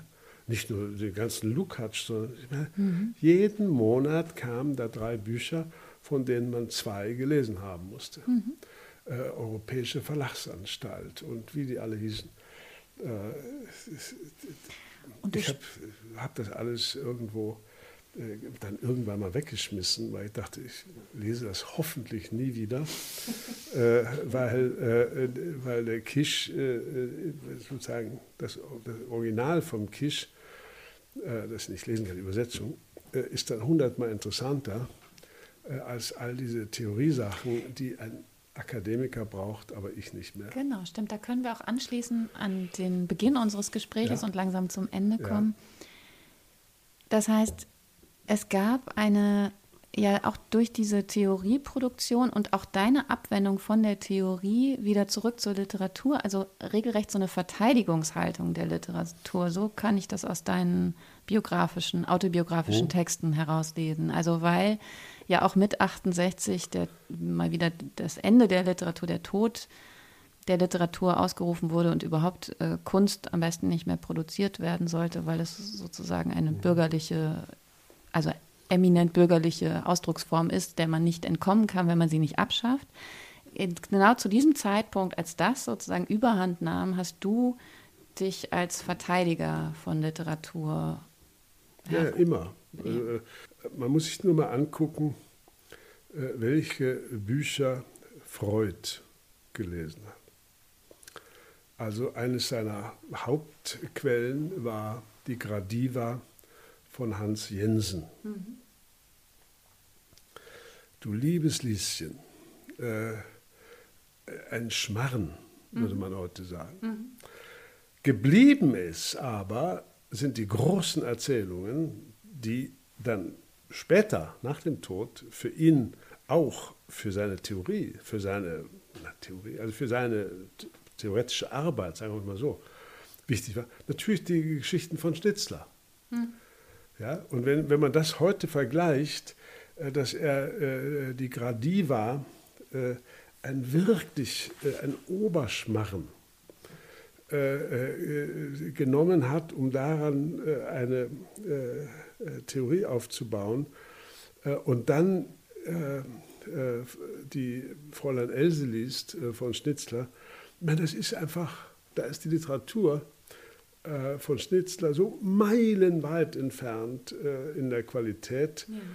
Ja. Äh, da merkt man, äh, dass der Theoretiker braucht, der zieht sein Zeug, wo er es herkriegt. Ja? Äh, ich habe gerade am Wickel diesen vierten Band äh, der, dieser Sexualtheorie von Foucault. Ja. Ich lache immer, ich lache mich immer krank, äh, welche Beispiele er da bringt, was er da alles gelesen hat. Ja, wo er also das hergeholt hat. Dieser, dieser, äh, dieser Wahnsinnstyp, der da sitzt und in, dem, in, der, in der Bibliothek National und äh, es gibt ja irgendeine so Beschreibung, morgens kommt er an, hat so eine Turm Bücher neben sich auf und abends äh, vollkommen ausgelaugt äh, äh, hat er das ganze Zeug ganze gelesen. Antike. Vollkommener äh, äh, Wahnsinn. Ja. Und er brauchte das für seine Beweisführung. Kein Mensch freiwillig würde das doch lesen. Das ist so. Das, kein Mensch würde es lesen wollen. Also ich jedenfalls schon gar nicht. Äh, also Aber es ist, ist schön, wenn es da nochmal zusammenfasst. Wenn wir darüber ja, lesen können, oder? Ich, Sekundärliteratur darüber ist ja, doch immer so toll. Man, glaubt man wirklich, außer ein paar äh, Verrückten, äh, die äh, den sehr geschätzt haben. Ich habe ja auch äh, einige der, der wirklich guten Bücher von ihm äh, damals verlegt, die, die, zum Beispiel die Naissance de la Clinique und dieses schöne kleine Buch, die Einführung ins Collège. Aber das waren wissenschaftstheoretische und wissenschaftshistorische Meisterleistungen. Während die jetzigen Sachen, das ist für Spezialisten irgendwas. Mhm. Also, aber nicht für mich mehr. Mhm.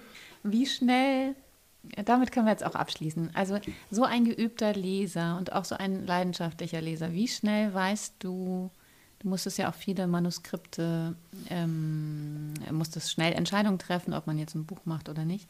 Wie schnell weißt du, ob dir der Ton gefällt oder nicht? Oder ist das überhaupt ausschlaggebend? Der gefällt ist eine Sache. Genau. Aber ob es wirklich gut ist, äh, da muss man doch 50, 60 Seiten lesen, ah, ja. finde ich. Weil gerade bei, bei sagen wir, jüngeren Autoren, also meine Generation damals, ich kann jetzt, darf auch keine Namen nennen, da haben wir, es gibt doch einige äh, wirkliche Pfeifen drunter. Ja, bestimmt. Äh, ja, Bei den so. 10.000 Büchern im Jahr, die äh, erscheinen. Das ist ja klar. Und, und wo man so dachte, naja, äh, hätte man das noch genauer lesen können, während wieder andere, die man für ganz großartig gehalten hat äh, und die auch großartig geblieben sind in der Rückschau, äh, sind dann heute vergessen. Wie einer meiner Lieblinge ist äh, Reinhard Lettau. Den halte ich für, für einen äh, äh, sozusagen ins 20. Jahrhundert katapultierten, lächelnden Kafka. Ohne den jüdischen Hintergrund, aber der sozusagen die Schreibbewegung von Kafka aufgenommen hat, auf seine ganz eigene Weise. Weg. Der wird, äh, der gehört zu diesem berühmten Jahrgang 29, feiert also jetzt 90. Geburtstag mhm. äh, und ist auch vor 20 Jahren gestorben. Ähm, na, ich hab, also der Verlag hat äh, alle seine Bücher gemacht. Mhm. Der war eben in San Diego äh, bei Marcuse in dem Seminar. Ah, ja. Und äh, ist ein irrsinnig komischer Autor, was in Deutschland ja schon selten ist. Äh, aber er ist vergessen. Und äh, während andere äh, eben Gott sei Dank vergessen sind, man macht eben dann doch eine Menge. Und das, das ist aber gar nicht böse gesagt, sondern äh, aus der Zeit heraus äh, findet man eben etwas äh, auch interessant, weil es ja, auf bestimmte klar. Weise ein Echo bildet zu Zeitproblemen. Und man sagt man, ja, machen wir. Äh, so gibt es, äh, und es gibt natürlich äh, den Blick auch für, für Bücher, den, den man erlernen muss, äh, die ganz unzeitgemäß sind. Mhm. Und da gibt es eben, das Lettau war so ein Fall, aber da gibt es viele. Äh, und äh, die dann eine kurze Strecke äh, einen, große, einen großen Einfluss auf einen hatten und dann versinken, aber der Einfluss bleibt. Beispiel Hermann Lenz. Halte ich für einen ganz großen Autor des 20. Jahrhunderts. Der wohnte bei mir um die Ecke, oft gesehen und mit ihm geredet und so. Der war selber überrascht, dass er damals durch einen Aufsatz von Peter Handke so berühmt geworden ist und einen Büchnerpreis gekriegt. Mhm. Ich glaube, es gibt nicht ein einziges Buch von ihm lieferbar. Ist verschwunden. Weg. Einfach weg. In die Suppe. Und dann, wenn jemand über Biografismus und sowas schreibt, dann wird er zitiert, die neue Zeit, sein Roman über den Anfang des Hitlerismus. Aber, äh, aber als, äh, als Lesebuch äh, ist er weg. Mhm. Und, diese, und er hat so, so eine Chronik äh, des 20. Jahrhunderts, also dieser Zeit. Äh, das sind, glaube ich, acht oder neun Bücher. Das ist einfach unglaublich äh, toll. Die Frage, wann solche vergessenen Sachen wiedergeholt werden. Das passiert äh, entweder, wenn eben eine Zeitstimmung äh, dafür äh, ja, empfänglich ist, äh, so wie jetzt doch immer wieder aus den 20er Jahren auch Sachen gefunden werden, von Franz Hessel äh, mhm. bis äh, sonst wohin. Mhm. Das ist schön. oder wenn irgendein Liebhaber dann bei der anderen Bibliothek oder in irgendeinem kleinen Verlag äh, Dinge wieder rausholt. Aber es gibt, glaube ich, äh, äh, keine wirklich probate äh, Möglichkeit zu sagen, ich bin jetzt derjenige, der das weiß und ich werde jetzt euch mal sagen, was gelesen werden ja. soll. Das gibt es nicht mehr. Ja, und wenn ich mir die Taschenbuchverlage angucke heute, äh, sind die die haben sich sowas von geändert. So eine Reihe wie die Sonderreihe bei DTV damals, äh, wo solche Sachen erschienen, gibt es nicht mehr. Äh, das heißt, plötzlich ist alles unterschieden zwischen äh, Literatur und Unterhaltung. Als ich aufhörte bei Hansa, kamen noch so schüchterne äh, Anfragen, ob ich nicht in den Taschenbuchverlagen eine Reihe mache, wo ich bestimmte Schriftsteller, die ich gerne habe, wieder auflege mit Nachworten und so. Diese Anfragen gibt es schon gar nicht mehr, äh, weil, weil das einfach nicht mehr gelesen wird. Schluss. Es wird nicht mehr gelesen.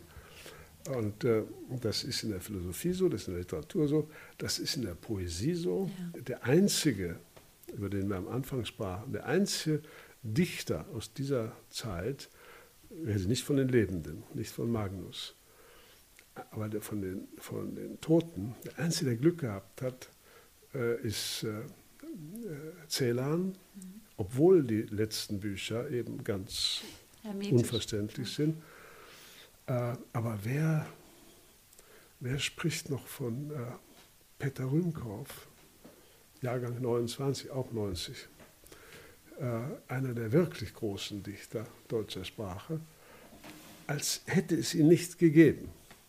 Ja. Der kommt vielleicht nochmal in so thematischen Anthologien, ja? ja. der Regenschirm oder so, äh, oder der Baum. Äh, da kommt er nochmal vor.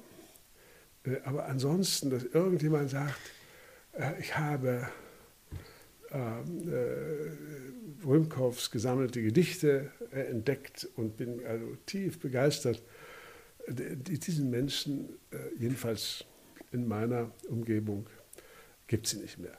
Was ich damit sagen will, ist, da ich weiß, oder alle, die ihn kennen, äh, wissen, dass er ein großer Dichter war, wird es sicher auch noch mal irgendjemand geben, der in einem bestimmten Moment die Sachen rauszieht. Und das gilt für H.C. Artmann und viele, viele andere, äh, über die wir gesprochen haben. Aber das kann man nicht erzwingen. Und das finde ich auch ganz gut so, äh, denn äh, sonst wäre äh, das Feld für die Gegenwart noch viel kleiner. Ich wollte nur sagen, deine Frage war ja, wie schnell Michel äh, weiß, ob ihm was gefällt oder nicht. Und wir haben ja lange zusammengearbeitet und früher hat man ja eigentlich alles ausgedruckt. Man hat Manuskripte gelesen. Das habe ich selbst schon echt lange nicht mehr gemacht. Und meistens hat man das übers Wochenende gemacht. Und montags hatten wir immer eine Sitzung morgens und da kam Michel immer mit so einem Riesenstapel von Manuskripten. Und ein Manuskript, das frisch aus dem Drucker kommt, sieht ja nun mal anders aus als ein Manuskript, das gelesen wurde. Und seine Manuskripte sahen immer ganz wild aus und ich meine, ich muss, ich muss wirklich zugeben, dass ich sehr schnell für mich feststelle, ob ich einen Text mag oder nicht. Und dann ist die Frage, ob ich mich zwinge, weiterzulesen oder nicht. Aber man konnte sehen, wie weit er immer gekommen ist. Und auch bei den Manuskripten, die er wirklich nicht mochte. Und er hat nie zurückgehalten mit seinem sehr extremen Urteil. Mhm. auch die hat er sehr weit gelesen. Und ähm, ja, das war, das war beeindruckend. Ja, ja, und es ist ich ja. Ich kriege heute ja noch. Ich kriege ja heute noch. Das glaube ich. Wahnsinnig viele Manuskripte. Ich habe gerade eins dir mitgebracht. Äh, äh, ähm, von einer, ich habe mal in. Äh, da muss ich aber auch was sagen, das war, also alle im Verlag hatten Angst vor den Manuskripten, die die ganzen Frauen an Michael geschickt haben, die in ihn verliebt waren. Die mussten wir nämlich im Lektorat dann lesen und uns überlegen, wie wir die am besten absagen. Weil er das selber nicht kann. das ist auch schön. Ich wünsche mir eine Fortsetzung, weil ich habe natürlich die Fragen, die ich mir alle notiert habe, alle nicht gestellt.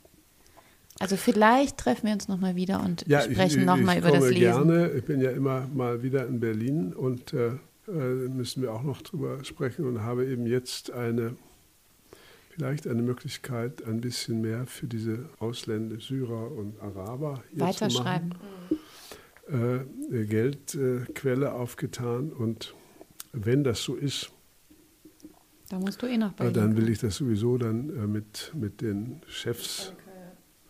Äh, besprechen, was man da macht und wie man das macht. Und dann können wir über alle offenen Fragen. Ja, oder du könntest auch mit deinem Tandempartner kommen. Das wäre ja auch was Schönes. Naja, äh, wie auch immer. Ich würde mich äh, sehr Gut. freuen.